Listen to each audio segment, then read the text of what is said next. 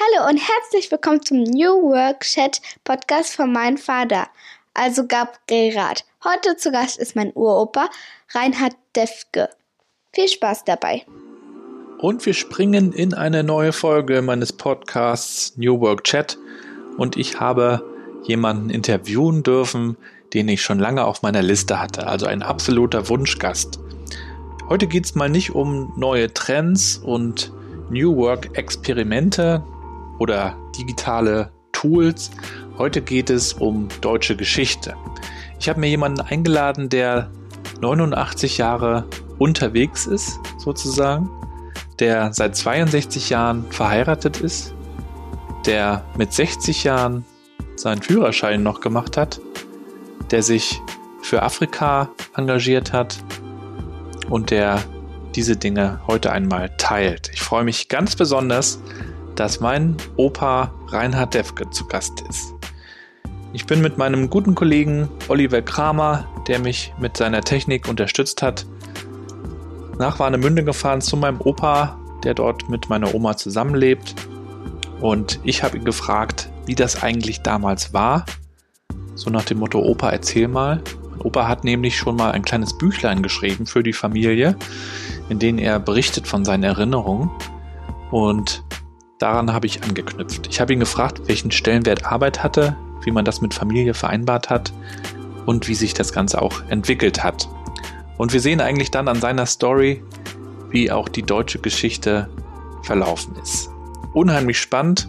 Ich wünsche euch nicht nur viel Spaß, denn es gibt tatsächlich auch viele heitere Momente, sondern ich wünsche euch auch eine ruhige Minute und ein ruhiges Hinhören und Zuhören.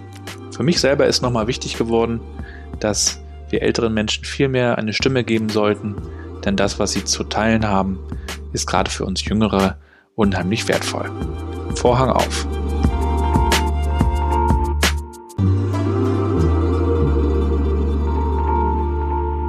Ja, herzlich willkommen da draußen, liebe Hörer. Heute gibt es eine neue Folge meines Podcasts New Work Chat und das ist mal eine ganz besondere Folge für mich, denn heute habe ich jemanden zu Gast, der nicht unbedingt über neue Arbeit, New Work sprechen wird, sondern wir wollen darüber sprechen, wie Arbeit und auch Familie im Wandel der Zeiten und der Jahrzehnte eigentlich sich entwickelt hat. Und zwar habe ich die Ehre, heute meinen Opa zu Gast zu haben. Hallo, hallo, moin, moin. Moin, moin. Ich selber bin jetzt dieses Jahr 40 geworden und hatte letztes Jahr oder was vorletztes 20-jähriges Abitur. Das kommt selbst mir schon sehr, sehr lange vor. Wie, wie ist es denn bei dir, wenn du zurückdenkst an deine Kindheit? Wie kommt dir das vor wie eine Ewigkeit oder hast du das alles noch vor Augen?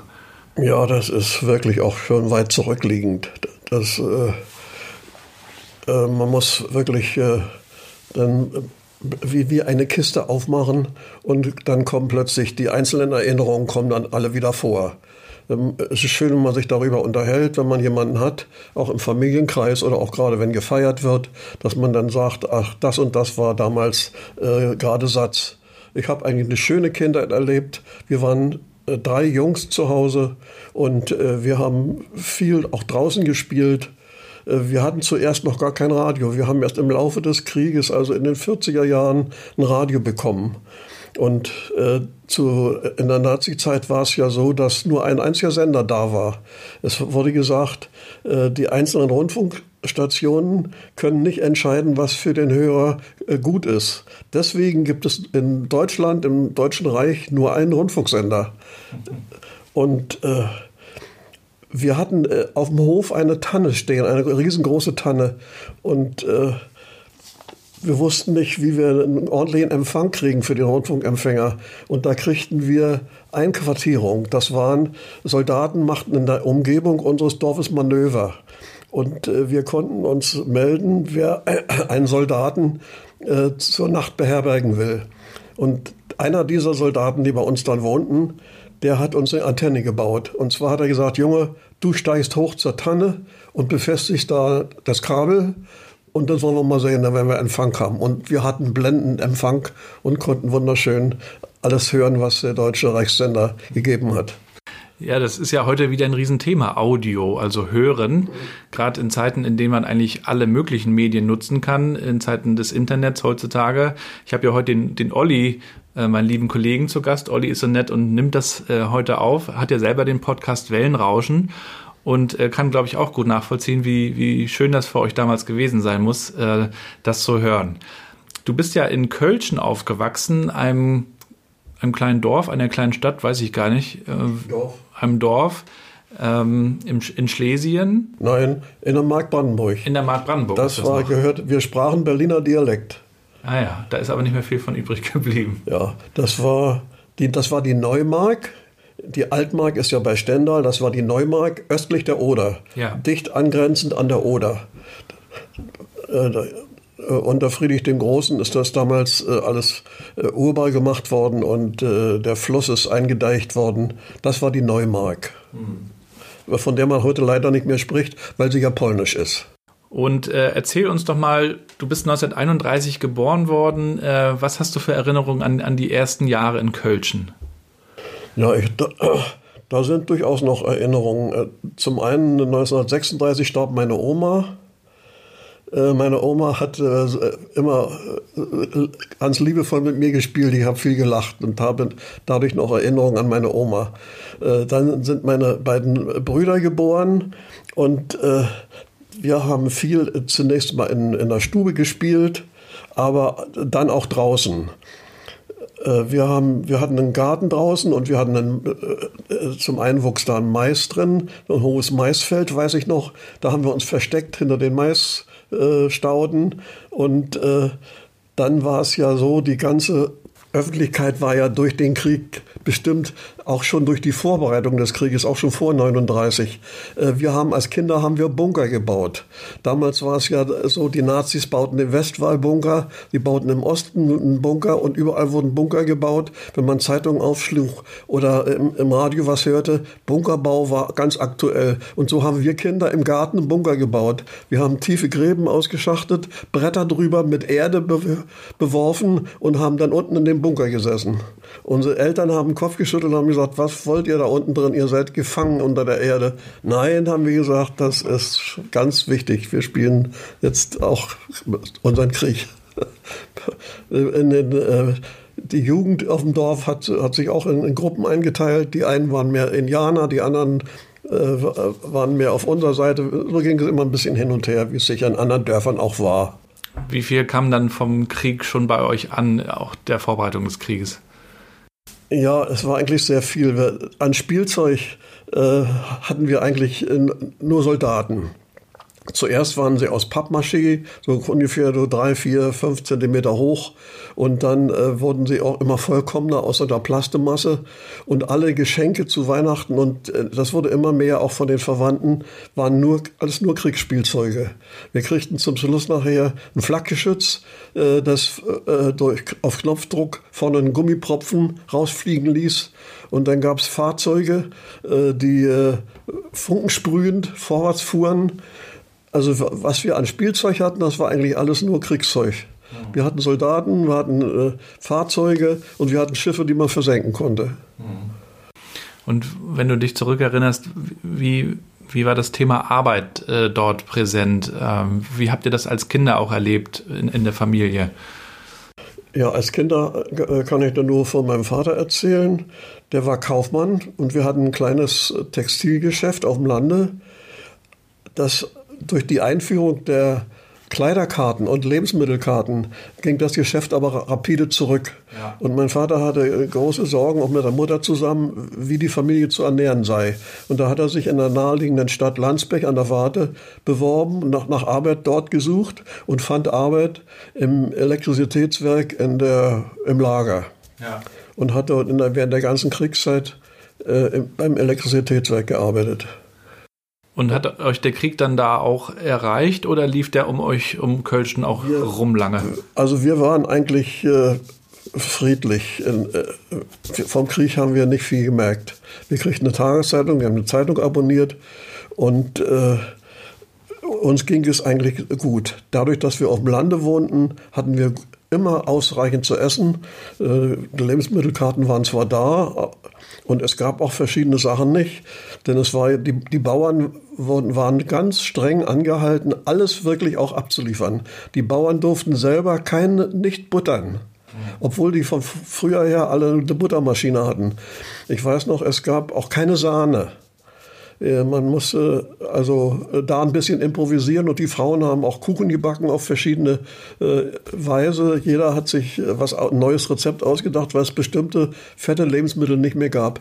Aber wir waren sonst guter Dinge.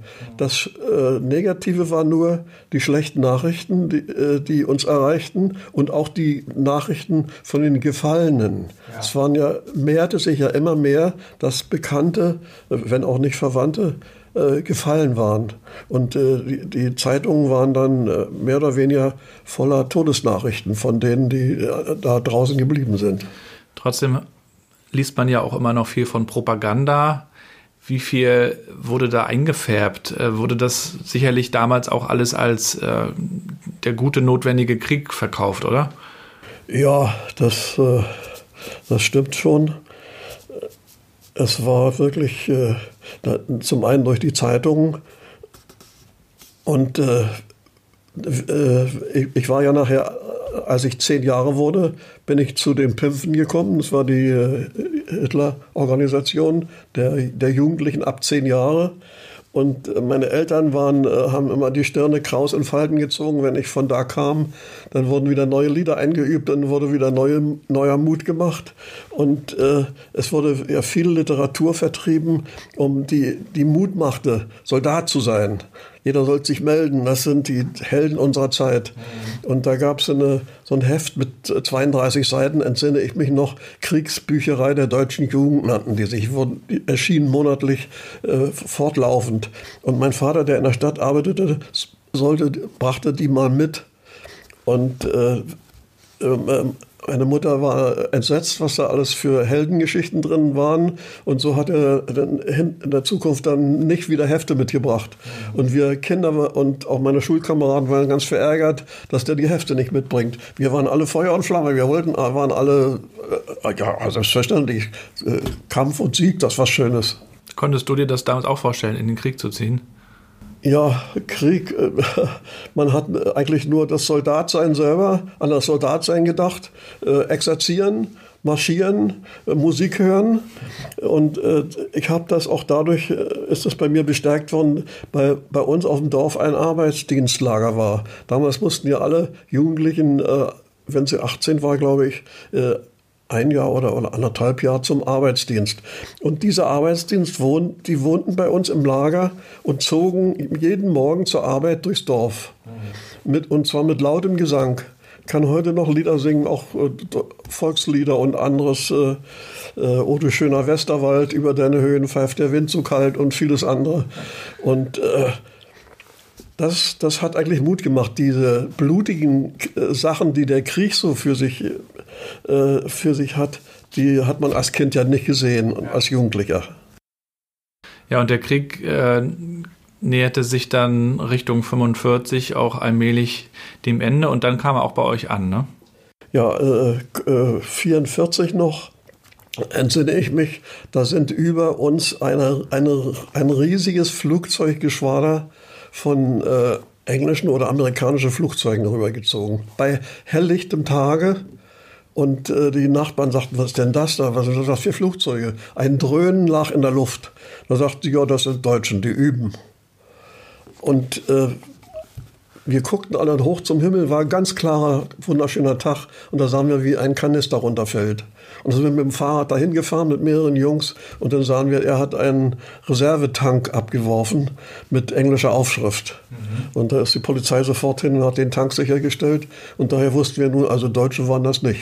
Ja, ja. Das war also äh, östlich von Berlin ein riesiges amerikanisches Flugzeuggeschwader. Das hat uns sehr zu denken gegeben, dass es so weit ist. Der Feind kommt bis hier. Sie, sie fuhren dann zum Bombardieren nach Posen und äh, weitere Gebiete weit östlich von Berlin. Ich habe darüber auch neulich eine, eine Dokumentation gesehen äh, auf Netflix, diesem Internetsender. Um, um den Zweiten Weltkrieg ging es da und da ging es auch um Dresden nochmal. Und in Dresden haben sich ja auch alle so sicher gefühlt, hieß es nochmal in der Dokumentation nach dem Motto, bis hier kommt keiner. Ja. Das ist abgelegen. Äh, aber es kam dann doch nochmal anders. Ja, das war bei uns auch so. Äh, niemand hat überhaupt für möglich gehalten, dass der Russe bis zu uns kommt. Also das war völlig ausgeschlossen. Wir hatten Verwandte in Ostpreußen, in Königsberg, Verwandten meines Vaters, die schickten uns in, den Jahren 43 und 44 äh, laufend Pakete und Kisten mit allen möglichen Wertsachen. Wir wussten schon gar nicht mehr, wo wir mit den Kisten hin sollten. Haben wir in den Keller gestellt und die sagten dann, ja, das ist das drin und das drin und äh, hebt das mal auf, das holen wir uns dann zurück. Mhm. Äh, ja, äh, es, es, gab uns ja auch zu denken, dass immer mehr Fremdarbeiter äh, bei uns auf dem Dorf auftauchten. Die Männer waren weitgehend zum Militär eingezogen und die Bauern wussten ja gar nicht, wie sie ihr Getreide, ihre Kartoffeln einbringen sollten. Da waren alte, äh, alte Männer, alte Opas noch. Und auch ich als Schulkind äh, bin mehrfach unterwegs gewesen, habe Kartoffeln nachgelesen und habe, wir haben Ehren gelesen und äh, ich habe aus dem Getreidefeld, also im heranwachsenden Getreidefeld, Disteln gezogen. Kriegten wir eine Schürze um und einen Handschuh, mussten wir riesige Disteln ausziehen, damit der Weizen besser wächst. Ja, und die Fremdarbeiter, das kam zuerst kam Polen. 1939, als der Krieg anfing, wurden auch gleich äh, Polen äh, für die Deutschen gewonnen, die in Deutschland äh, nun zu arbeiten hatten. Äh, meistens waren es aber einzelne, einzelne Männer, die Polen, die beim Bauer auch wohnten. Aber die Polen sollten ein einzelnes Zimmer haben und die durften mit den Deutschen nicht zusammen essen. Das ist streng ermahnt worden. Die Polizei ging auch umher und hat kontrolliert, die fremden Leute durften nicht mit den Deutschen am Tisch sitzen. Mhm. als der Krieg nachher weiter fortschritt, 1941 begann ja der Krieg gegen die Sowjetunion, äh, kamen auch Ukrainer viele Frauen, die trugen dann an der Kleidung äh, ein Schild Ost, die Polen trugen ein dickes P und die Ukrainer trugen ein, auf, die, auf ein Schild mit der Aufschrift Ost. Und äh, die äh, taten sich dann auch zusammen und äh, gingen dann äh, am Wochenende auch ein bisschen spazieren. Ich weiß noch, wir hatten mal einen Rummel, ein Karussell, eine Luftschaukel und die Polen und die Ostarbeiter haben da in der Luftschaukel sind immer mitgefahren. Und das kriegte, irgendjemand hat es der Polizei gemeldet, dann haben, sind die furchtbar zur Ordnung gerufen worden und durften in Zukunft nicht mehr äh, diesen Rummel betreten. Mhm. Ich sah noch, wie die hinten, eine Gruppe von diesen Jugendlichen standen und, äh, und sagten, guck mal die Deutschen an. Ja, und äh, als der Krieg dann natürlich ähm, anders als Hitler das geplant hatte, ähm, so verlief, dass die Deutschen dann auch am Schluss ja verlierten, wurden dann am Ende ja auch nochmal sehr verzweifelt alle eingezogen, die irgendwie zur Waffe gezogen werden konnten, der, der sogenannte Volkssturm. Ja, mein Vater war beim Volkssturm. Der Volkssturm, der war, schon äh, in frühen, in den 30er Jahren wurde schon gegründet, wo die älteren Herren, also weit über 50 bis, bis äh, 65, glaube ich, äh, zu monatlichen Übungen herangezogen wurden. Äh, mein Vater hatte auch ein Gewehr zu Hause, ohne Munition und äh, hat bald rausgekriegt, wo das gelegen hat. Dann hat er auf dem Schrank, im Schlafzimmerschrank liegen gehabt. Und ich habe mir das heimlich dann auch natürlich mal angesehen. Und äh, als der Krieg dann noch weiter fortschritt, weiß ich noch, war eine große Übung. Da sind äh, bald 100 Volkssturmmänner bei uns zusammengezogen worden, sind angetreten und einige Soldaten, Feldwebel und Unteroffiziere, haben sie angeleitet, sind zu einem äh, Waldrand gezogen und haben äh, eine Ausbildung bekommen äh, beim, zum Schießen an der Panzerfaust und an, am Granatwerfer. Und da sind wir Schuljungs alle mit und haben das alles das auch mit. geben wir uns mal angucken mit und den Granatwerfern. Alle, alle, mitgemacht. Die haben dann sich einen Spaß erlaubt, haben auf dem Granatwerfer einen Stahlhelm raufgestellt, äh, haben dann abgeschossen und der Stahlhelm ist 100 Meter hoch geflogen. Was ja, man halt so macht. So war das. ein bisschen lustig, aber wir wussten ja, es, es liegt was Schlimmes in der Luft. Ja, genau. Und dann musste dein Vater auch selber noch ja, los. Äh, in, Mitte Januar hieß es, alle Volkssturmmänner zur Übung, äh, rücken zur Übung aus, haben sich auf dem Bahnhof zu melden, äh, sollen Verpflegung mitbringen für drei Tage. Und äh, ja, und als er weg war, da zog bei uns der Russe ein. So, Zuerst großes Erschrecken. Alle, alle Läden waren geschlossen. Wir wussten nicht mehr, wo kriegen wir die Nahrung her, was, was wird aus uns, was passierte überhaupt, wie war das überhaupt möglich. Und dann eines äh, frühen Morgens, drei oder vier Uhr morgens, da klopft es ans Fenster, gucken wir raus, da war unser Vater da. Er war total heiser. Wie lange war er weg? Er war ungefähr eine Woche weg. Und da berichtete er, dass sie sofort eingezogen sind in die Bunker des Ostwalds die Bunker waren völlig leer, die sind in 1938 sollen die gebaut worden sein. Da sind sie eingezogen mit, mit zig Leuten, war wenig Verpflegung da drin und äh, haben dann die Schießscharten äh, besetzt und haben plötzlich gesehen, wie ein russischer Panzer ankam. Und sie hatten wohl nur ein Maschinengewehr und haben dann mit einem Maschinengewehr auf den Panzer geschossen. Hm, hat nicht viel der hat sich, hat sich aber gar nicht, der hat, ist stehen geblieben. Ja. Und dann hat der Hauptmann gesagt, sofort alles, so viel Lebensmittel in die Rucksäcke packen, wie es geht und raus aus dem Bunker. Wir marschieren Richtung Westen. Rückzug. Das war ein bekannter, äh, dieser Hauptmann, der den befehligt hat, der im Ersten Weltkrieg sich schon verdient gemacht hatte und jetzt den Volkssturm, der war auch schon um die 60. Und die sind dann gelaufen und gelaufen, äh, bis sie äh, nach, nach Hause waren. Der hat dann gesagt, hier, die, die da wohnen, können rechts abmarschieren, die da wohnen, können links abmarschieren. Das war doch aber ungewöhnlich, oder? Weil normalerweise wollten die Deutschen doch bis zum letzten Mann vor Ort bleiben. Stalingrad war doch eigentlich auch so, dass man gesagt hat, wir ziehen uns nicht zurück komme, was wolle. Ja. Ja, bei Volkssturm, das waren eben alles Leute, das waren alles äh, Väter und hm. äh, die, die, genau wussten. Und äh, man kann heute noch dankbar sein, dass dieser Hauptmann dazu fähig war, hm. die Leute nach Hause zu schicken. Ja. Denn ich habe gelesen in der Heimatzeitung von anderen Bunkern, die äh, drin geblieben sind. Ja die keine Nahrung mehr hatten und die mit Kerzenlicht und schwarzen Gesichtern im Bunker gesessen haben und nicht wussten, was los ist. Und in der Nachbarschaft ausgeschwärmt sind und sich ein Schwein gekapert haben und draußen ein Schwein geschlachtet haben und zurück sind im Bunker. Ja, und der Russe hatte sie längst überrollt. Der Russe, der Russe war schon, stand schon vor Berlin. Ja. Da saßen immer noch ein paar Volkssturmleute. Und haben den Schuss nicht gehört, auf Deutsch gesagt? Niemand, also die hatten keinen Telefonanschluss und gar nichts. Die sind dann auf eigene Faust irgendwann mal nach Hause gegangen. Mhm. Das war also schon hinter der Front. Ja.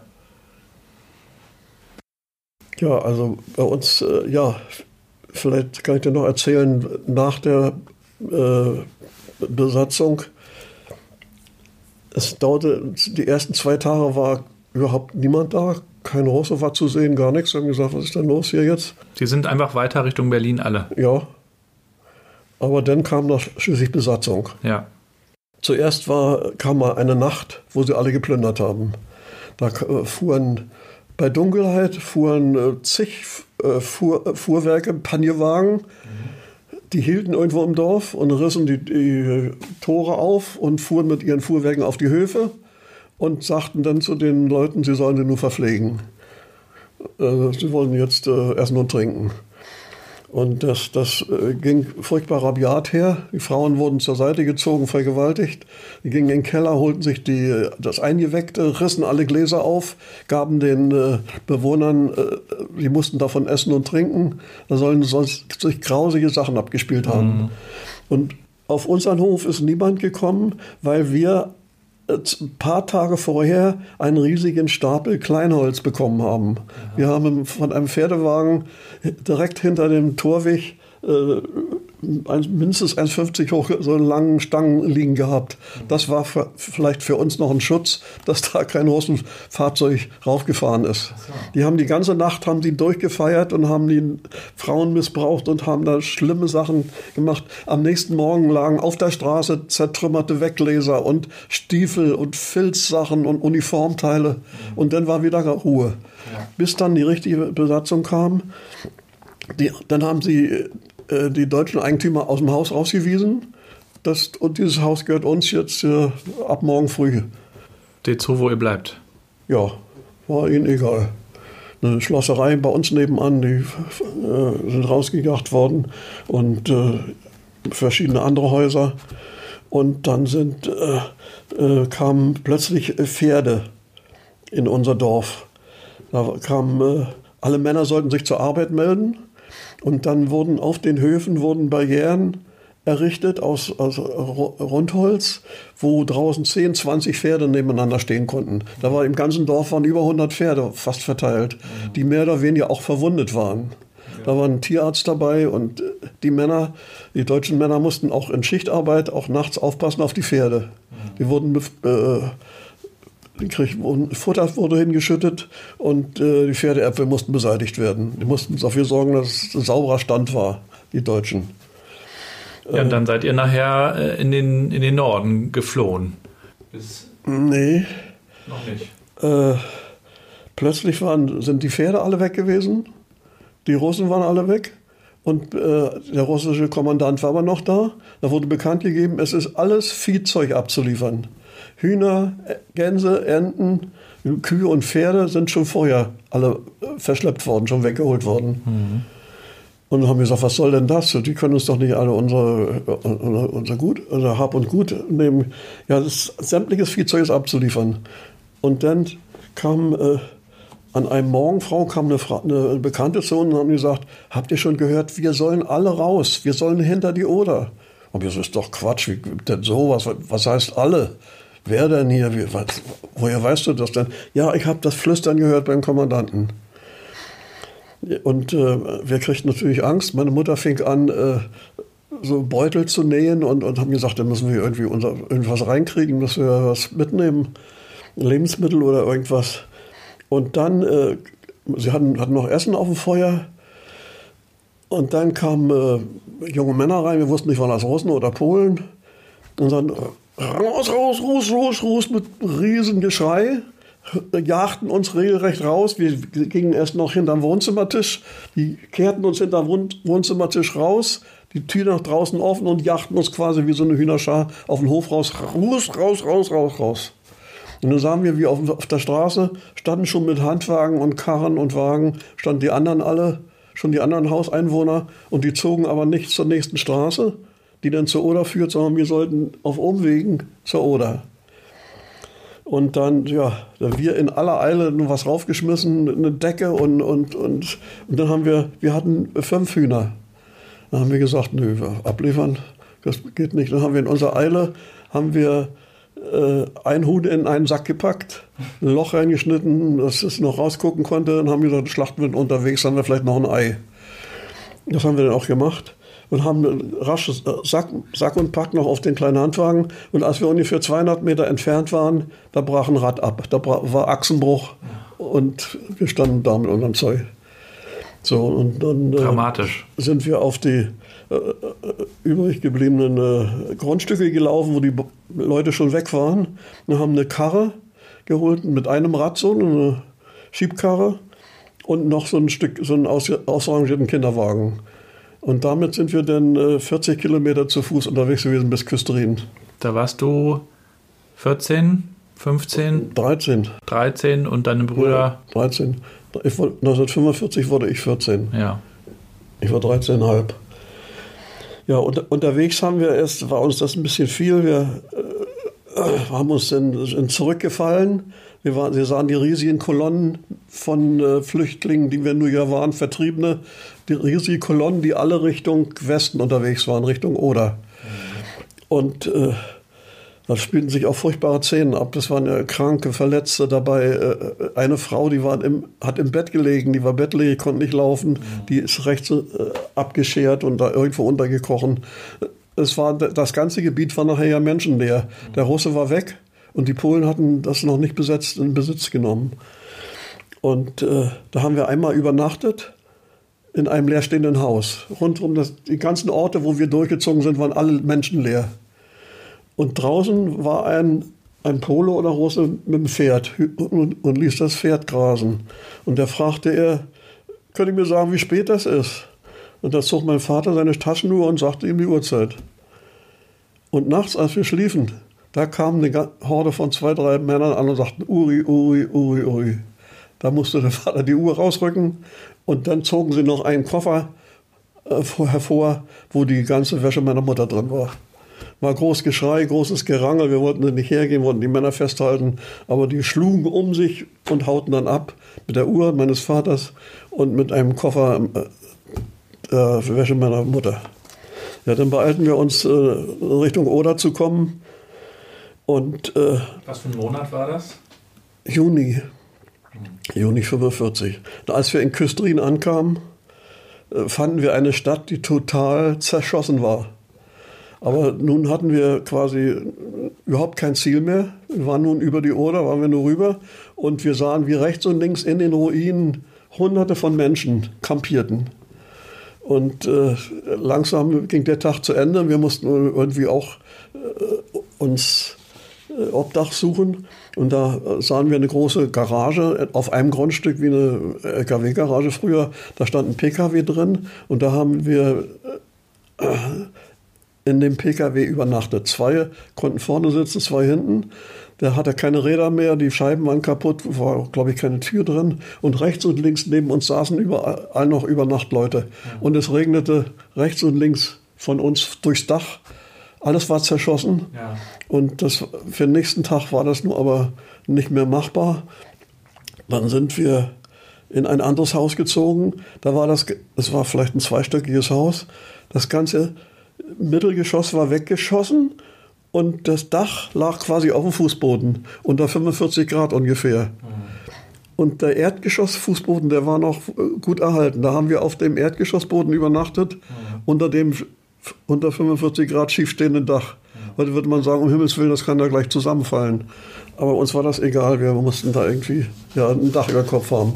Da habe ich mal eine Frage zu. Und zwar würde man ja jetzt, also aus unserer Sicht ist das ja alles unvorstellbar. Äh, also man kennt sowas nur aus Filmen oder Dokumentationen oder eben auch solchen Erzählungen. Wie war so, wie war so eurer, ähm, wie, wie habt ihr euch damals gefühlt? Wie, wie verzweifelt wart ihr oder wie viel Hoffnung hattet ihr noch? Ähm, ihr wart ja auch immer in der Kirche. Wie, wie wichtig war euch auch der Glaube, die Hoffnung, das wird schon alles wieder? Ja, ja also kann nicht sagen, dass wir hoffnungslos waren. Auch, auch gerade bei uns als Kindern ist, ist glaube ich, äh, das ganze Grauen gar nicht so richtig deutlich geworden. Äh, wir haben dann ja schnell gesehen, dass wir weiterkommen. Wir sahen weiter westlich Licht Berlin, äh, dass wir unter Menschen, unter Gemeinde kommen. Unter, und wir hatten eine Tante in Spandau, eine ganz entfernt wohnende Tante. Und äh, wir sind, sind dann erstmal in Küstrin auf, auf ein, auf, da hieß es, es kommen Züge, die nach Berlin fahren. Und keiner wusste aber es, äh, wann.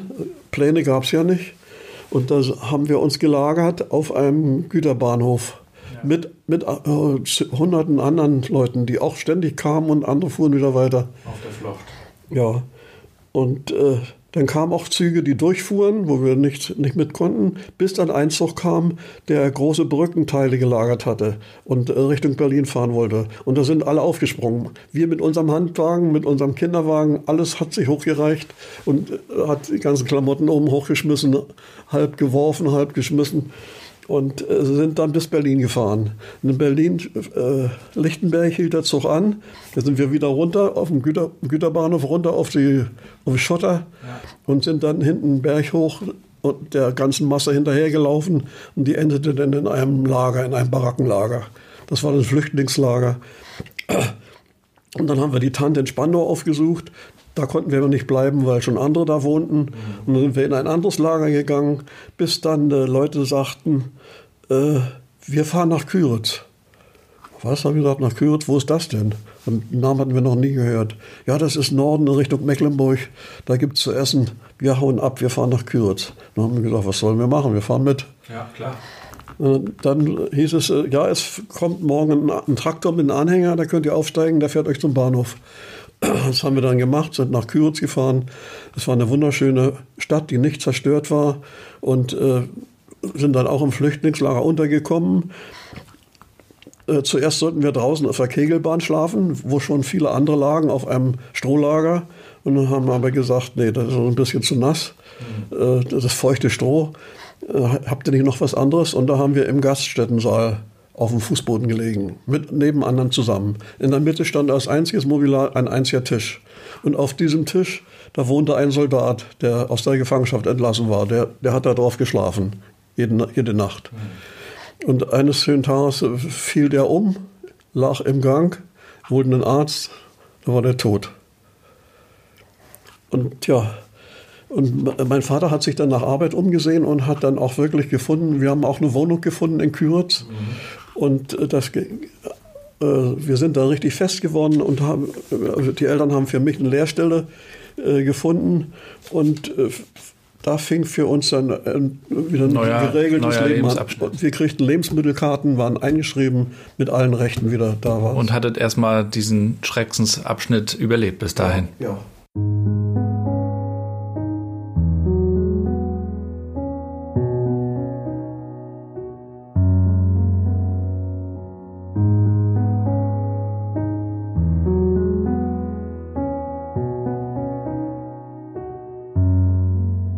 Gut, wir gehen in den zweiten äh, Block. Wir sind jetzt in Küritz 1945.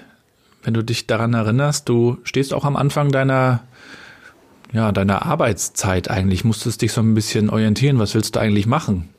Wenn du dich daran zurückerinnerst, wie, wie war das? Ja, also im Oktober 45 begannen die, wieder die Schulen nach dem Kriegsende. Und so bin ich von Oktober 45 noch bis Mai 46 in Küre zur Schule gegangen. Äh, äh, in der Zeit waren äh, Demonstrationen irgendwo angesagt und ich sollte ein Transparent tragen mit der Aufschrift Wir kämpfen für demokratische Schulreform. Dann sagte ich, was ist das, was heißt denn Schulreform? Ich, ich kämpfe da gar nicht was. Ich kämpfe da gar nicht für. Nur halt mal jetzt den Mund und trag mal jetzt das Plakat. Wir müssen jetzt nach vorne bringen. Das war das erste Mal, wo ich äh, sehen konnte, äh, wie das hier, wie die neue Gesellschaftsordnung sich anläuft. Mhm. Ja, äh, die Eltern waren ja darauf bedacht, dass ich äh, nur wirklich auch Geld verdiene. Denn unser Vater hat äh, nur ganz minimale Ein äh, Verdienste gehabt und äh, äh, schon in Kölschen war ein bekannter Klempnermeister in der Nähe, wo meine Eltern gesagt haben, da musst du mal hin. Und jetzt sahen wir, dass ganz in der Nähe unserer Wohnung in Küritz auch ein Klempnermeister wohnte. Also, was lag näher? Äh, die Eltern sind zu dem Klempnermeister hin, ob er einen Lehrling brauchen könnte. Und tatsächlich, er brauchte. Ich wurde vorgestellt und konnte dann im 15. Mai in Küritz anfangen. Also stellte sich eigentlich gar nicht die Frage, was willst du machen, sondern wo, wo kommst du unter? Ja, genau. Äh, zu, mein Vater dachte zuerst, ob ich nicht Schuster werden will, weil unsere Schuhe ja alle in einem miserablen Zustand waren. ja praktisch, dann kannst du da gleich anfangen. Und wir hatten ewig Mühe, äh, die Schuhe besohlt zu kriegen, weil dauernd äh, mit den Schuhen was los war, die Sohlen gingen ab und es war, äh, neue Schuhe gab es ja überhaupt nicht, alle Läden waren ja noch zu. Aber ich habe gesagt, nee, also als Schuster kann ich mir das Leben überhaupt nicht vorstellen. Ich will da nicht in der Bude sitzen. Mhm. Und so kam ich dann da äh, zur Klempnerei, die mir eigentlich auch ganz gut gefiel. Ich musste zuerst nur ganz niedere Arbeiten äh, verrichten, äh, Nägel gerade klopfen und äh, Blechkisten auseinanderhauen. Die, äh, das waren alte Munitionskisten, die in Küritz äh, den Krieg überdauert hatten und da auf dem Bahnhof stehen geblieben sind. Dieses Blech wurde verwendet, um Eimer und Schüsseln zu bauen. Gab es dann sowas wie eine Ausbildung, also einen Ausbildungsplan auch?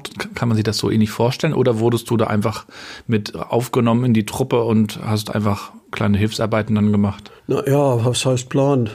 Äh, das, das war ja eine alt eingeführte Klempnerfirma.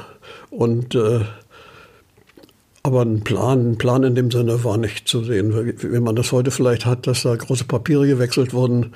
Äh, ich wurde eingestellt quasi auf Handschlag und es wurde ein Lehrvertrag auch unterschrieben. Äh, und eine Handwerkskammer existierte ja auch noch äh, mehr oder weniger. Also das war schon eine exakte Sache, die, mit der wir durchaus zufrieden waren. Äh, das Essen war ja sehr, sehr knapp in der Zeit noch. Und so fragten meine Eltern, ob ich nicht beim Meister wohnen könnte und verpflegt werden könnte. Er stimmte zu, ja, er hat ein Zimmer frei und könnte da wohnen. Ohne Wanzen. Ja, aber äh, das äh, war für mich doch ein bisschen äh, öde. Äh, abends ging ich auf mein Zimmer und hatte nur quasi überhaupt nichts zu tun da. Es gab ja auch noch kein äh, Fernsehen. Nee, und der Meister sagte auch, halt dich mal im Zimmer, vielleicht brauche ich dich noch. Und im Sommer kam das auch öfter vor, dass er sagte, Reinhard, komm mal runter, Dann gab er mir einen großen 2 Liter Glaskrug in der Hand und dann musste ich zur nahegelegenen Kneipe gehen und Bier holen. Hast dich nützlich gemacht. Ja. Dann hatte ich so zeitig aufzustehen, dass ich jeden Morgen meisters Schuhe putzen musste. Ach, du warst der persönliche Assistent. Ja, ich musste jeden Morgen so zeitig da sein, dass ich meisters Schuhe putzen musste, dass sie ständig blank da standen. Aber die, die Lehre gefiel mir durchaus, war zwar schmutzig auch und äh, mussten mal das Klo reinigen und äh, war aber sonst äh, äh für mich durchaus interessant, weil wir viel umherzogen, wir äh, fuhren auch zu den Bauern aufs Land, also war durchaus gut. Was hast du da verdient? Als Lehrling äh, ich weiß jetzt nicht, äh, beim, als ich beim Meister, ich habe nicht lange beim Meister gewohnt. Wir kamen dann zur Zerwürfnis. Der Meister sagte, ich hätte was den anderen Leuten weitererzählt aus dem Familienkreis. Und dann habe ich mich beschwert und dann bin ich wieder zu den Eltern zurückgezogen. Und da kriegte ich im ersten Lehrjahr 25, im zweiten 35 und im dritten Lehrjahr 45 Mark damals. Ja, genau, denn wir müssen auch noch mal schauen, welche Währung ist das gerade. Du hast ja einige Währungen erlebt. Ja, das, also eine Währungsreform war ja erst 1948, wenn ich, wenn ich mich jetzt richtig entsinne. Das war noch deutsche Rentenmark. Mhm. Ja, das waren noch äh, die alten Sätze quasi. Mhm. Und äh, ja, und nachher, als ich Geselle war, nach dreijähriger Lehrzeit, da kriegte ich die Stunde eine Mark zwei. Der Mindestlohn damals. Das war eine Mark zwei. Und der Geselle, der mit mir da arbeitete und äh, schon fünf Jahre Berufserfahrung hatte, kriegte auch eine Mark zwei die Stunde. Damit wir mal so ein Verständnis bekommen, was kosteten denn die Dinge damals? Also wenn du damit jetzt losgezogen bist, was konntest du davon kaufen? Äh, das, da kann ich jetzt, also Preise kann ich jetzt schlecht nennen. Äh, es waren ja mehr oder weniger noch die alten reichsdeutschen Preise. Und zu, äh, als die DDR sich hier formierte, wurde ja auch bekannt gegeben, es herrscht Preisstopp der Preise von 1944. Auch Honecker hat ja noch gesagt, wir wollen keine Preiserhöhung. Und wir wollen konstante Mieten und all diese Dinge äh, mit den Preisen sollten ja stabil gehalten werden. Eigentlich äh, groß mit der Weltwirtschaft war er ja nicht verbunden, er war ja nur mit der russischen Wirtschaft verbunden mhm. und er wollte das alles so auf diesem Niveau halten. Ja. Das waren, äh, also wenn man Äpfel kaufte oder, oder sowas, das waren alles Pfennigpreise, mehr oder weniger auch. Bloß es, es gab ja nichts, es wurde ja nicht, nichts importiert, es war ja alles noch nicht angelaufen. Ja. Ja, und dann hattest du deine Ausbildung fertig. Ja, als ich nach drei Jahren habe ich noch zwei Jahre da gearbeitet und äh, äh, merkte auch von anderen, wie sie sich nach hier und nach da verbesserten. Und äh, viele gingen nach Brandenburg an der Havel, äh, da in die Werft arbeiten. Das war äh, von, von Küritz aus gesehen, alles, alles ging nach Brandenburg. Du musst nach Brandenburg, da kannst du Geld verdienen. Aber mit einmal sah ich beim Arbeitsamt einen großen Anschlag. Warnow-Werft, Warnemünde mhm. sucht. Und dann war eine ganze Latte von Handwerkern, die gesucht wurden. Und mein Klempner- und Rohrlegerberuf auch dabei. Dann habe ich da hingeschrieben. Aber, aber das war ja nun ganz woanders. Also ja. das war schon auch mutig nochmal. Ja, hat mir nichts gemacht, äh, obwohl meine Mutter, mein Vater war inzwischen verstorben mhm. und meine Mutter war mit den beiden Brüdern dann alleine und wir haben dann auch gesagt, ja, wenn du nur abhauen willst, dann Mach doch. ist nicht schön, aber man ja, sieht sich. Aber ist wohl nicht zu ändern. Dann hau du man ab.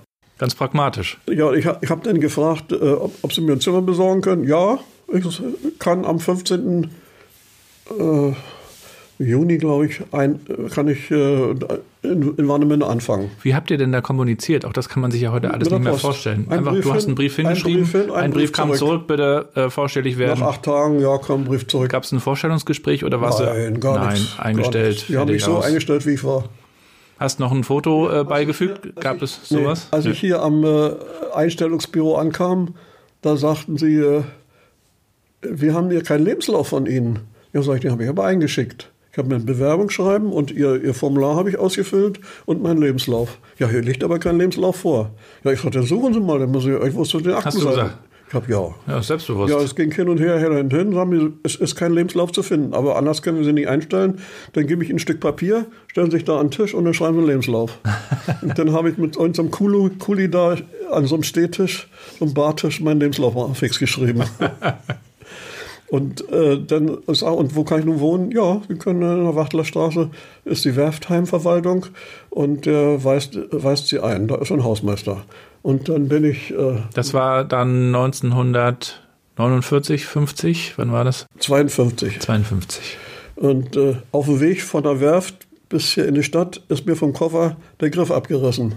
Das war ein nagelneuer Koffer auf der allerersten Fahrt. Du bist mit einem Koffer mit der ja. Bahn nach Warnemünde gefahren ja, ja. in dein neues Leben. Mit einem großen Koffer. Und mit dem bist du dann von der Arbeit zum Heim, ja. um eine Wohnung irgendwie.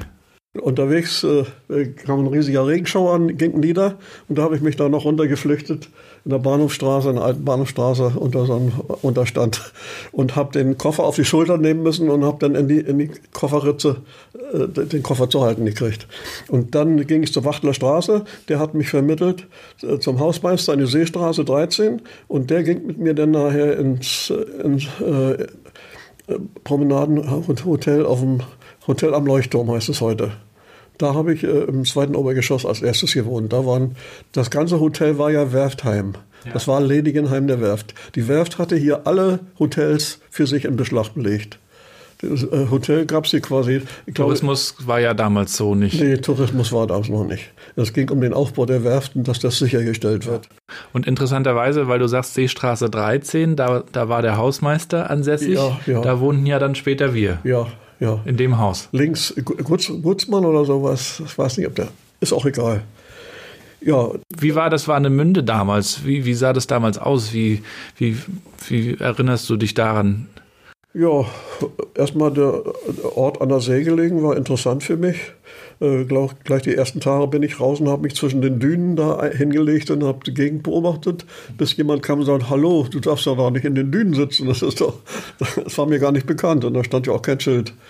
Der Teepot war ja abgebrannt, das war eine Ruine. Da stand später dann so ein Kiosk drauf, wo man äh, sich draußen was kaufen konnte, Bockwurst und was zu trinken. Ja, sonst äh, mehr oder weniger auch verfallene Häuser. Die hatten ja die ganze Kriegszeit, äh, konnte ja eigentlich nichts repariert werden. Waren, dafür war Material nicht äh, vorhanden. Und äh, ja, die einzelnen Hotels waren ziemlich malade. Äh, viele waren ja in den frühen 30er Jahren gebaut. Also äh, die Bausubstanz in, Kühl, in Warnemünde war nicht besonders aber Warnemünde war damals schon touristisch gewesen, auch ja, für, für Berliner, ja. glaube ich, Brandenburger. Ja. Der Strandkorb wurde in Warnemünde ja auch erfunden. Ja, von Badelmann, ja. Also das war dadurch, dass die, der Ort an der See lag, war er also durchaus von vielen gern gesehen und viele reisten aus dem Süden an. Viele Sachsen waren hier und später ja auch Tschechen und äh, andere aus dem Ostblock, mhm. die hier ganze Gebiete äh, für sich in Anspruch genommen haben und eigentlich friedlich miteinander am Strand und an der See zusammen waren. Mhm. Äh, es gab viele Privatgeschäfte hier noch in Küritz äh, in Warnemünde. Zum Beispiel, wenn man die Friedrich-Engels-Straße runterging, gab es mindestens drei Geschäfte, die Milch und Butter verkauften. Das ist die heutige, welche Straße ist das heute? Friedrich-Franz-Straße. Friedrich-Franz-Straße. Auch die Anastasia-Straße, da waren auch, äh, auch lauter kleine Eckläden, wo es Milch, nur Milch und Butter gab. Ja. Gab es einige. Ja, heute kennt man Warnemünde, auch vielleicht die, die Hörer da draußen natürlich als Hochburg des Tourismus. Also vor der Corona-Krise lagen da im Sommer teilweise bis zu fünf Kreuzfahrtschiffe an und 10.000, 15.000 Touristen stiegen ab aus Amerika und der ganzen Welt. Äh, aktuell sieht es ja ein bisschen anders aus, aber das ist nochmal ganz interessant zu, zurückzuschauen, wie das war. Und im Heimatmuseum hängt ja auch ein Foto von dir und deiner Frau. Also ihr seid ja auch ein Stück von, von der Warnemünder Geschichte und habt ja auch so ein bisschen die Entwicklung gesehen, ne? Die Entwicklung war eine Mindest jetzt. Ja, ja. zuerst, also diese Zeit, als die Werft noch im Aufbau war, da hat man ja den Tourismus unterdrückt. Man wollte absolut hier keinen Touristen haben, weil man äh, nicht in der Lage war, alle Arbeiter unterzubringen. Man hat dann ja schließlich in Rostock einen Wohnungsbau begonnen, aber äh, für Warnemünde gab es einen Zeitpunkt, da wurde eine Einwohnerversammlung einberufen im Kurhaus und da wurde gesagt, es Warnemünde ist, ist nicht, Warnemünde ist kein, ist kein, kein Urlaubsort, sondern das ist der Arbeitsort der Werktätigen der Warnow-Werft. Ja. Und äh, sie waren jeden davor unerlaubt, hier äh, Gäste unterzubringen oder sowas. Äh, und dann merkten wir hinterher, dass diese Einwohnerversammlung im Kurhaus abgeschlossen worden ist von, von Sicherheitsleuten, quasi möglicherweise von Stasi-Leuten. Ja. Und draußen äh, sich auf dem Platz vor dem Kurhaus sich so bald 100 Leute versammelt hatten, die auch rein wollten, aber nicht die denen die, äh, das Reingehen verwehrt wurde. Also die SED hat damals richtig durchgepeitscht, dass die Einwohner von Warnemünde gefährlichst alle Auswärtigen draußen lässt und alle Betten bereitstellt äh, für die Arbeiter der Warnow-Werft. Und dann hast du später auch deine, deine Frau kennengelernt. Und das war ja auch eine, eine Zeit, in der das noch ganz anders war als heute, wenn man sich kennengelernt hat. Erzähl auch gerne nochmal davon. Ja, wir, ich habe mich dann bald auch äh, in der Kirche den, den Kreisen angeschlossen, habe gefragt, wo die, wo die Jugend sich trifft und äh, wurde mir das dann auch gesagt. Auch waren, äh, gab hier einen Chor, äh, der äh, mit zumeist aus Jugendlichen sich zusammensetzte und da traf, da sah ich, wie eine junge ein junges Mädel äh, Geld kassierte, weil die Chorleiterin Geburtstag hatte. Und da sah ich, dass die von der von dem Mädel, die da Geld kassierte, so ein Charme ausging, dass ich mich erkundigte, wie sie heißt und dass ich nachher mich mit ihr getroffen habe. Und das ist dann später meine Frau geworden. Wir haben, haben dann viele Spaziergänge gemacht und waren auf der, auf der Mole unterwegs und auf der Promenade und sind zusammen auch außerhalb gewesen, waren nach Granmüritz und vieles. Und, äh, Aber das mit dem Spazierengehen war ja auch so eine Sache, ne? Ja, das Spazierengehen wäre auch solche Sache. Äh, äh, die Mutter hat auch darauf geachtet, dass die Tochter nicht äh, unerlaubt große Sprünge macht und sich mit irgendwelchen jungen Männern vielleicht dahergelaufene. Auch mit mir nicht. Und äh, eine Bekannte hat mal gesagt, sie, sie hätte gesehen, wie ihre Tochter äh, von einem jungen Mann umarmt über die Promenade gegangen wäre. Aber äh, das hat sich dann im Gespräch klären lassen. Wir durften uns umarmen, aber noch nicht auf der Promenade. Ja, ja, das sind natürlich ganz andere Zeiten gewesen als, als heute. Ähm, und du hast dich dann ja auch in der Kirchgemeinde engagiert und machst es ja auch bis heute. Auch das ist ja so ein Thema Ehrenamt. Wir haben auch vorhin schon mal drüber gesprochen. Das geht heutzutage auch gefühlt ein bisschen zurück, weil die Leute auch ja oft ausgelastet und gestresst sind von ihrer Arbeit. Heute ist man ja auch immer erreichbar durch das Internet. Das war ja früher anders. Und du hast dir darüber auch dein Netzwerk aufgebaut und hattest auch einen Ausgleich zur Arbeit, ne? Ja. Ja, also das war mir durchaus ein Anliegen, auch mich in der Kirchgemeinde zu arrangieren. Zum einen war, äh, ging froher Mut aus, wir haben gesungen, wir sind zusammen weggefahren, wir waren hier und da in der Umgebung, es waren Treffen organisiert. Und äh, äh wir hatten also äh, mir war auch darum gelegen, dass äh, der bauliche Zustand von meinem Beruf her äh, der Kirche in gutem Zustand ist und habe hab mich daher eingebracht und bin nachher auch vorgeschlagen worden, als Kirchenältester mich einzubringen. Ich weiß noch damals, die Kirche hatte ja noch ein Schieferdach und war ein großes Loch reingerissen worden vom Sturm und äh, da war große Not, wie das äh, Kirchendach da geflickt werden konnte. Und äh, da war, war, ich quasi im Bauausschuss und habe da nachher äh, gesehen, dass wir äh, das in, wieder in die Reihe kriegten. Und die Kirche hat ja auch immer klar die Meinung gesagt und das war natürlich dann auch beim SED-Regime nicht immer so willkommen, oder? Ja, das äh, hat äh, hier und da die SED hat äh, ein großes Auge auf die Kirche geworfen. Ich weiß noch, wir hatten, wir hatten ja einen Saal am Kirchenplatz. Da stand oben die, draußen stand dran ein Schild Gemeindesaal. Und eines schönen Tages hat die Partei äh, beim Pastor interveniert und hat gesagt, sie möchten sofort das Schild abnehmen. Das äh, würde ja bedeuten, dass die ganze Warnemünder Gemeinde da ihren Saal hätte. Und das stimmt ja nicht. Das ist ja nur für irgendeine kleine Clique. Wir möchten sofort das Schild abnehmen. Dann wurde das Schild dann auch abgenommen und dann äh, das umformuliert. Mhm. Saal der evangelischen Gemeinde oder so.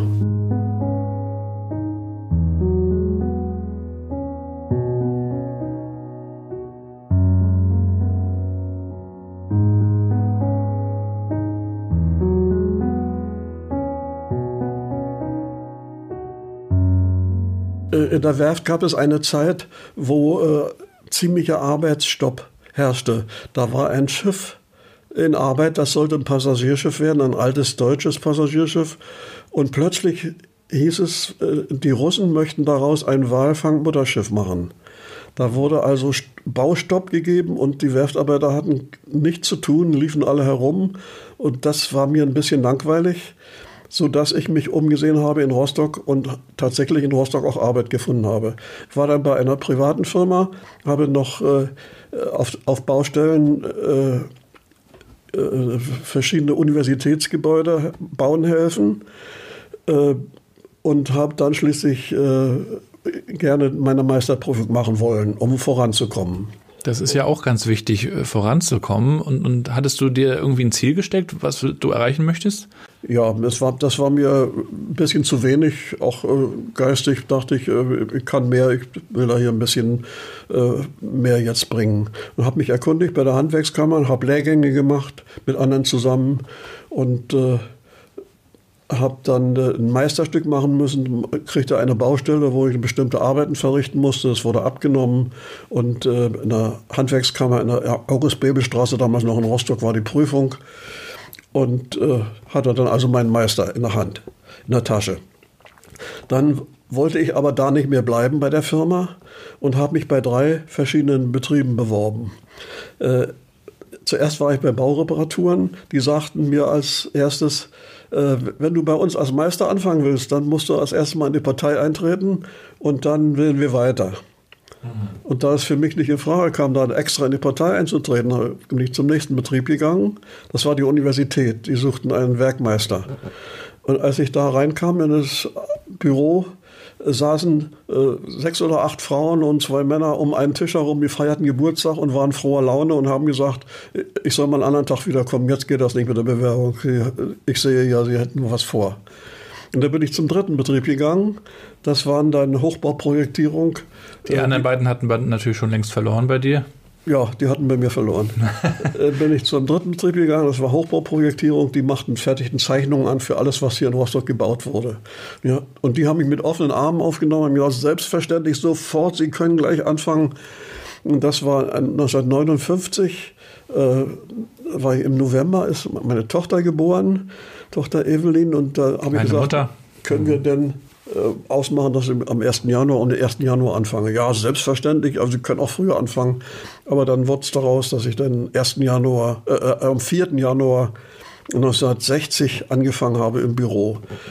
Äh, habe da Zeichnungen angefertigt und äh, für viele Bauvorhaben und sah ich rundherum, die sind, anderen sind eigentlich alle Ingenieur.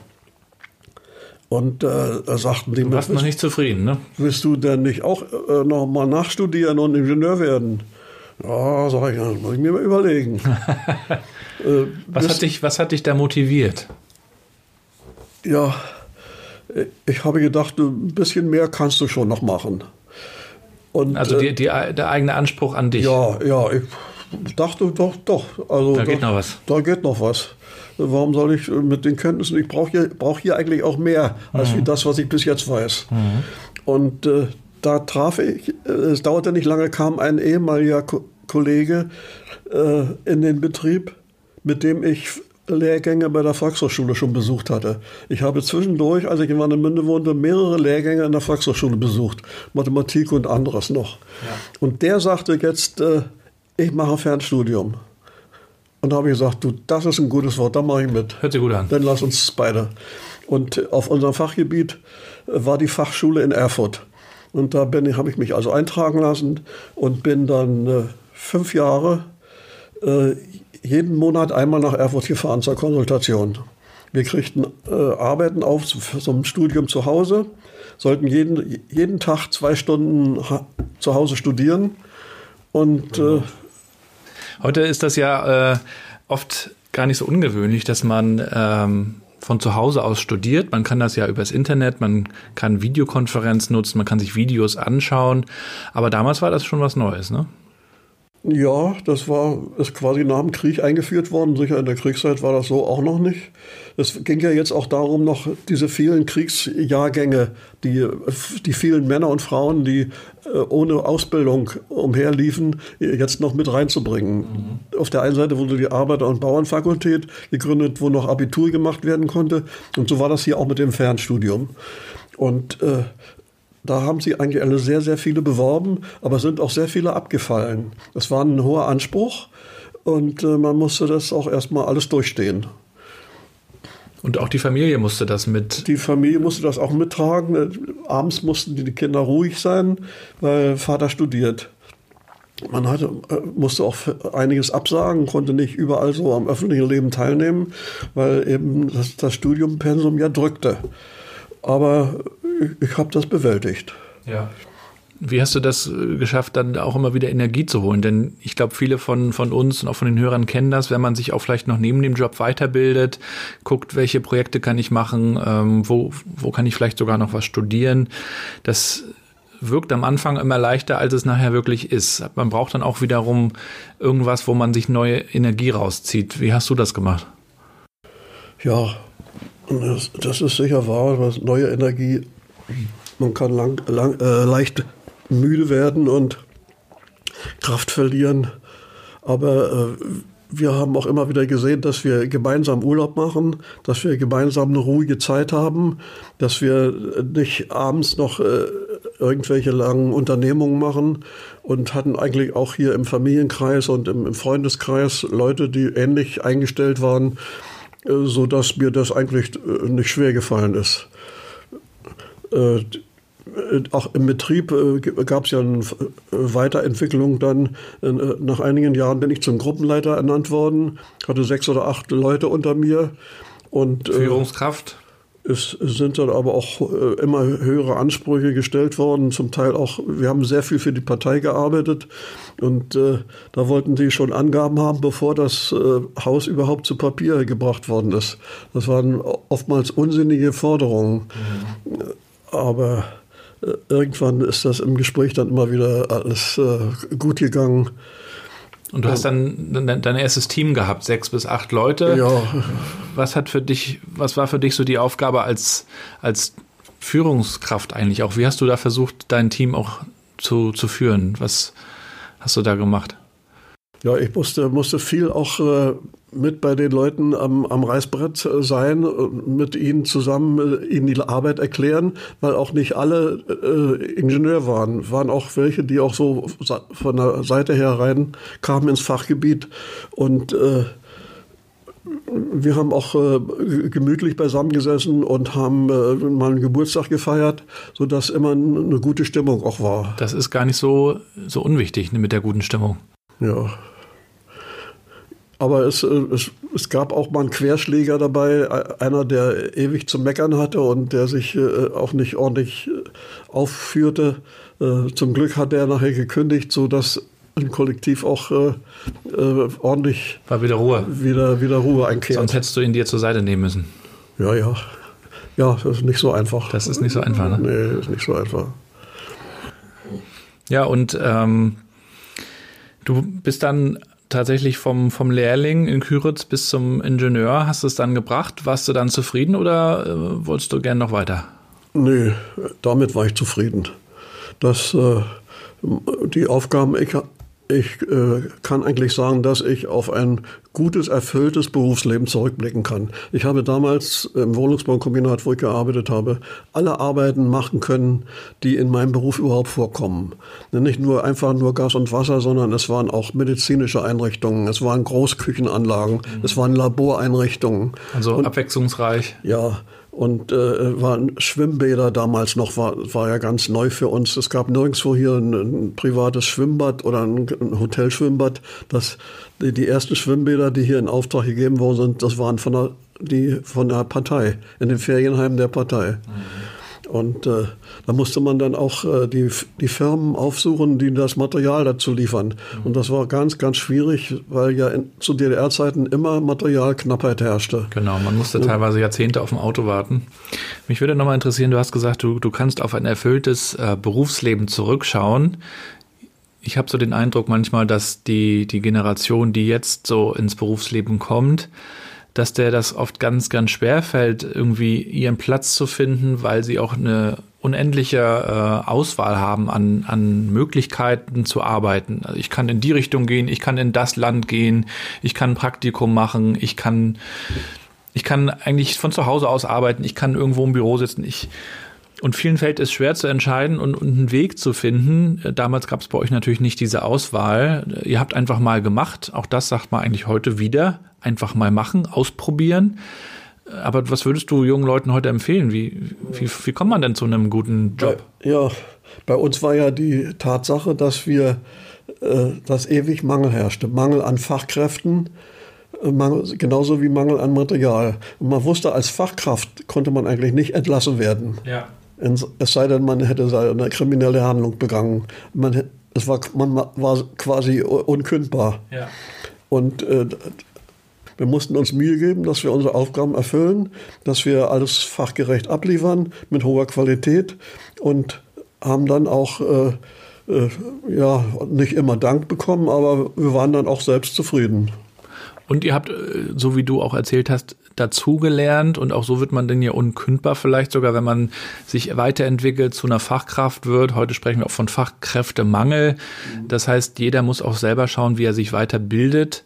Unternehmen müssen schauen, dass sie den Mitarbeitern den Raum geben, sich zu bilden. Das ist, glaube ich, heutzutage mindestens genauso wichtig, ähm, aber man braucht auch eine gewisse Eigenmotivation, sich ja. zu bilden. Ne? Ja.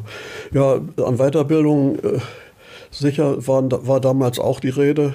Äh, es kam ja damals EDV auf und wir haben äh, auch Lehrgänge besucht, um äh, reinzukommen in das Fachgebiet elektronischen Datenverarbeitung, erst langsam sich unserem Fachgebiet näherte. Es gab ja in, in den Betrieben überall noch keine Computer. Mhm.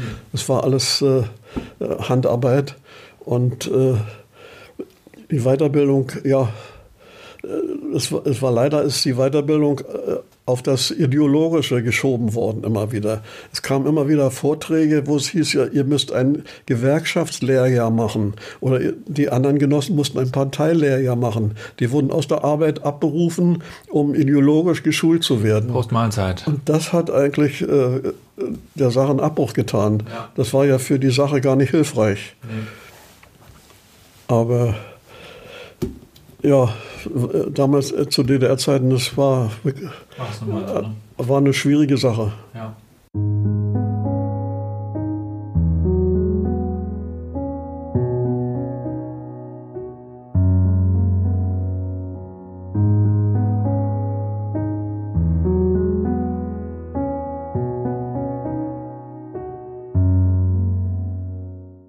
Opi, du hast ja deine Berufszeit quasi in der DDR-Zeit erlebt und hast ja schon vorhin erzählt, dass du dich in der Kirche immer sehr engagiert hast.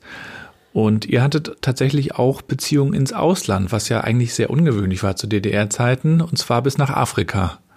Erzähl doch mal. Ja. Wir bekamen eines Tages, äh, ich glaube in den 70er oder 80er Jahren war das, Besuch von einer Frauengruppe aus Mosambik. Die DDR war ja freundschaftlich verbunden mit Mosambik und äh, erlaubte das, dass äh, Gruppen von äh, Frauen oder auch Männern hier nach Deutschland kamen und so auch eine Gruppe von diesen Frauen aus der Kirche Mosambik.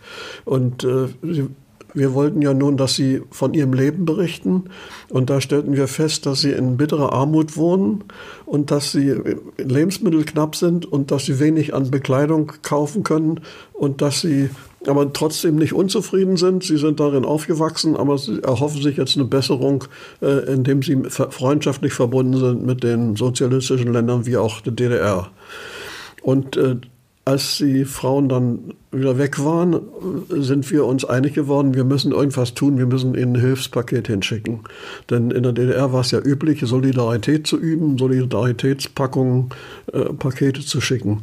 Und so haben wir uns äh, in der Kirche umgehört, wer macht mit, dass wir Pakete packen. Und das führte dann dazu, dass wir, ich glaube, es waren fast 20 Jahre, uns einmal im Monat getroffen haben mit circa fünf Leuten, äh, die Pakete gepackt haben.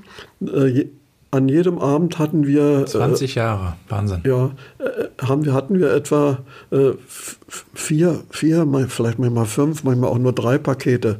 Und wir haben Kleidung gesammelt und haben allen, äh, allen Bekannten und so äh, gefragt, ob sie Kleidung abzugeben haben oder ob sie was äh, Neues, denn Neues durfte nicht geschickt werden. Wir mussten uns informieren, was ist erlaubt. Und da stellten wir fest, äh, da ins Ausland erlaubt waren äh, von jedem Gegenstand durfte nur ein Stück geschickt werden. Wir haben dann also äh, auch äh, Lebensmitteltüten, zum Beispiel Reis, geschickt und durften aber nur eine Tüte Reis und eine Tüte Haferflocken und dann ein Shirt und eine Hose und äh, ein noch, noch irgendwas anderes. Und da musste ein Inhaltsverzeichnis angefertigt werden und die Gegenstände mussten in in äh, portugiesischer Sprache aufgeführt werden. Da haben wir uns kundig gemacht und das alles fertig bekommen. Äh, die ersten Monate ging alles gut, fast ein ganzes Jahr lang. Dann plötzlich äh, kam das, dass die Pakete zurückkamen und zwar schon aus Rostock. Und da fragten wir bei der Post nach, warum das aus Rostock zurückkehrt. Ja, die Post wusste das nicht. Hat gesagt, also ihr habt alles richtig gemacht. Das Inhaltsverzeichnis ist, ist tadellos, alles einwandfrei. Und äh, das ging monatelang so. Über Jahr und Tag haben wir uns da mit rumgeschlagen und haben manches Mal das Paket so wie es war, wie es zurückgekommen ist, haben wir das überklebt, mit, mit die Stempel überklebt, zurück. haben sie erneut aufgegeben. Ja. Und dann sind sie manchmal durchgegangen und manchmal sind sie wieder zurückgekommen. Ja. Bis einen schönen Tag mal ein, ein Beamter zum Pastor gekommen ist, der gesagt hat, hören Sie auf mit Ihren Paketaktionen, Sie können schicken so viel wie Sie wollen, es kommen alle zurück. Und da wollte der Pastor Rücksprache nehmen und Moment mal, setzen Sie sich mal, wie ist Ihr Name? Hat er gesagt, mein Name interessiert Sie, hat Sie nicht zu interessieren.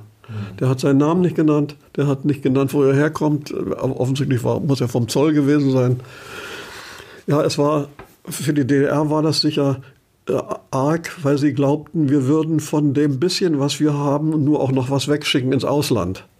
Aber wir haben ja wirklich nur gebrauchte Kleidung äh, verschickt und eingepackt. Und von den Lebensmitteln haben wir ja auch äh, nichts weggeschickt, was nun wirklich äh, äh besonders bedeutend war und hier die Volkswirtschaft umgeschmissen hätte. Aber es ist fast 20 Jahre gegangen und zum Schluss war, war es so, dass hier ein Student gekommen ist und eigentlich mehrere Studenten aus Mosambik. Viele, Studenten, viele junge Männer aus Mosambik haben hier in der DDR studiert. Und in der Nähe hier hatten wir einen, Paulino nannte er sich, hat Landwirtschaft studiert. Und wir hatten dann äh, Kontakt zu ihm, als er als die DDR zu Ende ist, hat, er sein Studium auch beendet. Er ist zurückgeflogen nach Mosambik. Und dann haben wir ihn gefragt, was er denn braucht. Und da kamen wir drauf, er braucht am meisten äh, Sämereien. Und da haben wir ihm äh, ziemliche Sendungen geschickt mit Sämereien, mit Bohnen und Schoten und Gurkensamen und äh, vieles andere mehr. Und er schickte uns dann Fotos, wie er große Beete anlegt und äh, wirklich zu der Ernährung dort auch beigetragen hat. Ja.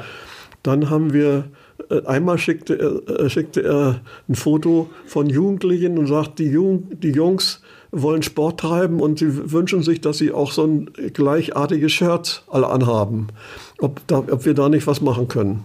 Und da haben wir hier rumgefragt und haben ein Shirt, äh, äh, das war gar nicht so einfach, dass wir, dass wir glaube ich, 15 Shirts mit, mit dem gleichen Aufdruck äh, beschaffen konnten. Äh, ohne das jetzt darauf zu achten, äh, was da drauf steht. Das, das, konnten wir nicht beeinflussen. Wir konnten keinen, keinen Betrieb beauftragen, der was beschriftet. Wir mussten jetzt nehmen, was da war. Und das haben wir dann auch gemacht und kriegten dann später auch ein Foto, wo die alle drauf waren mit unseren Shirts an. Diese ganze Jugendsportgruppe, die Fußball spielen, haben auch Bälle geschickt. Dann haben wir auch Luftpumpen geschickt, um die Bälle wieder aufpumpen zu können. Und so hatten wir einen regen Kontakt über viele, viele Jahre hindurch. Äh, bis schließlich äh, jetzt äh, neue Gebührensätze dort ins Ausland gültig wurden, die so teuer waren, dass es für uns nicht lohnte, ein Paket zu schicken. Das, der, der, das Porto wäre teurer gewesen, als wie der Paketinhalt wert war. Und habt ihr noch Kontakt zu ihm? Nee, wir haben keinen, jetzt keinen Kontakt mehr. Er hat sich nicht gemeldet und wir wussten nicht, kommt da noch was an oder kommt nichts an. Und er hat dann mal geschrieben, wir sollen ihm Geld schicken. Und dann haben wir auch mal eine kleine Summe, 50 Dollar mal geschickt. Aber es ist, es ist ein ganzes Jahr später hat er geantwortet, jetzt wäre das Geld angekommen. Ja, ja, ist ungewiss, was damit passiert. Also wir haben, wo er sich nicht gemeldet hat, ist er äh, haben wir, haben wir den, äh, das, den Versand eingestellt. Mhm. Und wir, wir haben fünf Jahre nichts von ihm gehört und jetzt hat er sich plötzlich gemeldet, dass er in Deutschland war. Er, ist, er hat äh, Kontakte zum Markus Meckel, den ehemaligen DDR-Außenminister, der bei der freien Regierung äh, noch mal DDR-Außenminister war. Äh, zudem hatte er damals, als er hier studierte, auch Kontakt und hat bis jetzt noch zu ihm Kontakt gehalten und der hat äh, äh, ihn nochmal eingeladen hier in die DDR, denn es geht darum, die hier gearbeitet haben, die Mosambikaner, die sollten äh, Geld bekommen von ihrer Regierung. Die Deutschen haben, haben der äh, mosambikanischen Regierung Geld überwiesen und ein Teil sollte den Arbeitern aber auch dann zugutekommen, wenn sie nach Hause kommen. Und das ist bis heute nicht erfolgt. In Mosambik demonstrieren diese Leute noch, die in Deutschland alle hier gearbeitet haben, wollen von der Regierung da Geld haben was sie aber nicht kriegen, weil die selber auch arm sind. Und so ist dieser Paulino nochmal hier gewesen und ist mit jemandem zusammen nach Bonn geflogen oder nach Berlin und hat da in einer Dienststelle versucht, was zu erwirken. Mhm. Äh, mir ist aber nicht bekannt, wie es ausgelaufen ist. Ja, ne, auch ein spannendes Kapitel in, in deinem Leben, äh, das nochmal so ganz über die Grenzen hinausgeht. Ähm, du bist dann nach deiner, nach deiner Arbeitszeit äh, auch langsam Richtung Rente und Ruhestand gegangen und hast dir aber auch nochmal wieder was Neues vorgenommen. Und das finde ich ja auch dann so beachtlich bei dir, dass du dir immer wieder was Neues vorgenommen hast. Und zwar hast du gesagt, ich möchte eigentlich ganz gern noch äh, meinen Führerschein machen. Und den hast du dann mit 59 gemacht und am 60. Geburtstag hast du ihn in deinen Händen gehalten. Was war das für ein Gefühl? Ja, das war ein gutes Gefühl. Äh, wir haben äh, gegen Ende der DDR immer schon mit dem Gedanken gespielt, sollten wir ein Auto kaufen oder nicht. Wir hatten gute Beziehungen zu einem tschechischen Ehepaar und wir haben mehrfach äh, im Böhmerwald und in der Nähe von Pilsen wunderschönen Urlaub machen können. Diesen Ort konnten wir mit der Bahn wunderschön erreichen, ohne Komplikationen, so dass wir hier eigentlich kein Auto brauchten. Zur Arbeit bin ich gerne mit der Bahn gefahren, über 40 Jahre von Warnemünde nach Rostock, so dass wir unbedingt ein Auto nicht brauchten. Äh, ich hörte immer von meinen Kollegen, welche Schwierigkeiten die hatten, wenn ein Auto in die Werkstatt musste. Wie viel Flaschen Schnaps sie geben mussten, damit das auch wirklich repariert wird, überhaupt angenommen wird und überhaupt angenommen wird, ja. Und so äh, war eigentlich so ein doller Drang, ein Auto zu benutzen, zunächst nicht vorhanden. Aber dann, als die Wende kam und wir äh, sahen, äh, hier, jetzt ändert sich einiges, jetzt können wir auch mal, werden wir ins Ausland fahren können, habe ich gesagt, also jetzt ist höchste Zeit, jetzt muss ich einen Führerschein machen. Und da bin ich zum Kraftverkehr der DDR, den, was noch galt, und habe mich eintragen lassen und die haben gesagt, na, Sie wissen ja Bescheid, zwei Jahre wird's dauern. Ja, sag ich, wenn das nicht anders geht, müssen wir das so machen. Und dann ändert Hast du es mit Schnaps versucht? Nee. Dann ändern sich die Verhältnisse. Die Verhältnisse änderten sich so schnell, dass dann hier in Warnemünde eine private Fahrschule eröffnete. Und da habe ich mich sofort angemeldet. Wann war das? Äh, 89, Anfang 1990. Da habe ich mich dann sofort angemeldet und äh, dann war hier in, bei der Stadtentsorgung war ein, ein Pausenraum äh, für den Unterricht äh, vorgesehen. Da sind wir dann abends hin, hatten haben den Unterricht bekommen, war ganz schlechte Bedingungen. Da war eine Lampe an der Decke, wo die, eine Birne ausgefallen war. Also war ganz schlechtes Licht. Aber wir haben das durchgestanden. Wir haben, ich habe den Führerschein bekommen und das hat, hat dann so hingehauen, äh, dass zu meinem 60. Geburtstag äh, ich die Prüfung bestanden habe. Und morgens äh, früh am Geburtstag war die praktische Prüfung. Ich musste mich treffen am Margaretenplatz mit dem Fahrschullehrer und wollte eben die Fahrt, jetzt die Prüfungsfahrt machen. Und der Fahrschullehrer kam nicht. Wir standen da mit dem am Lehrer, Geburtstag. Standen da und standen da und der Prüfungslehrer, der kam nicht. Schließlich sahen wir ihn ganz weit zu Fuß ankommen. Schimpfte furchtbar und sagt, habt ihr das denn nicht mitbekommen? Ist euch nicht gesagt worden, dass ich zu Hause abgeholt werden will? nee, nee, wir wussten das nicht. ja, dann ging schließlich die Fahrt los äh, durch verschiedene Stadtgebiete. Und ich kann mich noch erinnern, ich habe auch eine deiner ersten Fahrten mitgemacht, saß hinten auf dem Rücksitz und äh, war ganz gespannt, wie du dich schlagen würdest, aber wir kamen am Ziel an. Ah, ja, ja, ja. Also sehr vorbildlich, ähm, finde ich toll, wenn man, wenn man sagt, ich lehne mich nicht zurück oder auch gerade wenn, wenn das Thema Rente irgendwann kommt unter Ruhestand, äh, ich lege die Füße hoch, ich bleibe zu Hause. Im Gegenteil, ihr wart eigentlich immer sehr aktiv und ähm, habt immer viel dafür getan, ähm, mobil und agil zu bleiben. Und das ist wahrscheinlich auch eine der Gründe, warum ihr ja tatsächlich 62 Jahre verheiratet seid, äh, bis auf den heutigen Tag.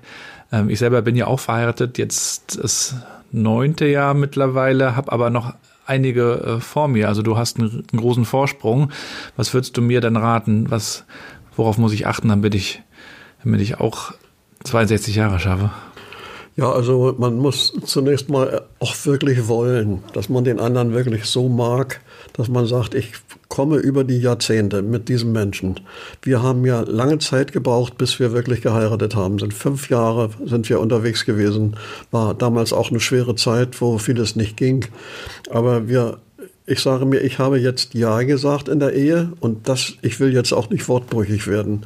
Und ich habe auch gemerkt, dass diese Frau auch ähnlich denkt wie ich, dass sie auch willens ist, dass sie auch dabei bleibt.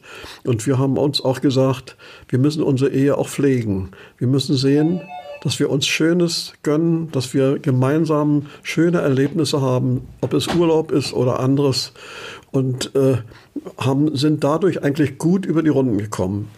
Äh, ich freue mich, dass meine Frau mitmacht, dass wir auch mit unseren Kindern äh, ein gutes Verhältnis haben und haben das weitergeben können an alle. Ich kann nur weitergeben und sagen, habt Geduld äh, und seht zu, dass ihr auch bei schwierigen Situationen eine gemeinsame Sprache findet. Und äh, auch wenn es mal sacken muss und man drüber äh, vielleicht ein paar Tage oder Wochen mit einem Problem umherläuft, muss man aber letzten Endes darauf bedacht sein, dass es weitergeht und dass man dann hinterher aber auch wirklich eine schöne Zeit hat. Ja, und wenn du heute zurückblickst, äh, du bist äh, heute im, im Jahr 2020, das Internet ist überall, ihr selber nutzt auch ein Smartphone und WhatsApp.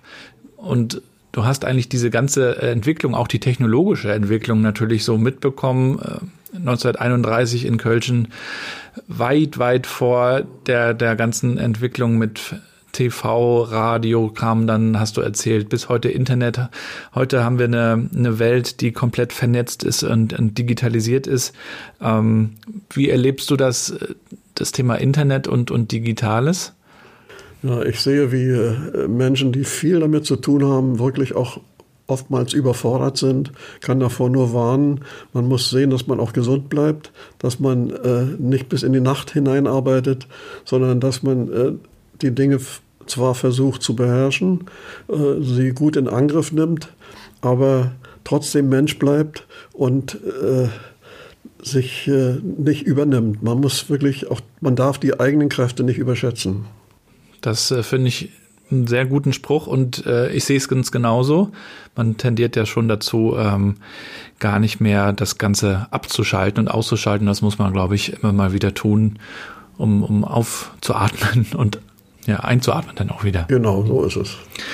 Ja, Obi, ich danke dir für dieses äh, intensive, äh, lange, spannende äh, Gespräch. Wir haben wirklich über, über ganz viele Themen gesprochen aus deiner Historie, aber auch über Historie von, von Deutschland eigentlich äh, bis heute. Ähm, hast du noch einen Satz, der, der dir wichtig ist, den, wir, den du uns zum Schluss nochmal mitgeben möchtest? Ja, man soll sich treu bleiben, man soll ehrlich bleiben und äh, äh, sich gut stehen und sehen, dass seine die Ehe und auch die äh, Beziehungen zu Kindern und Enkeln und Urenkeln äh, gut sind, nicht abreißen und dass man selbst rege bleibt, sich umsieht, nicht im Sessel sitzen bleiben, gelenkig bleibt, bisschen Sport macht. All diese Dinge gehören zusammen. Vielen Dank für dieses Gespräch. Bitte, bitte.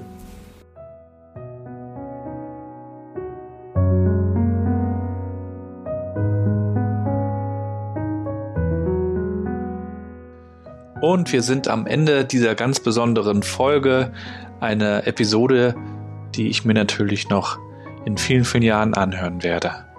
Ich bin froh, dass ich diesen Moment und diese Erinnerung aufgenommen habe und ich hoffe, dass auch ihr darüber nochmal zum Nachdenken gekommen seid und vielleicht auch nochmal sagt, ja, auch ich frage nochmal bei meinem Opa oder meiner Oma nach, wie war das eigentlich?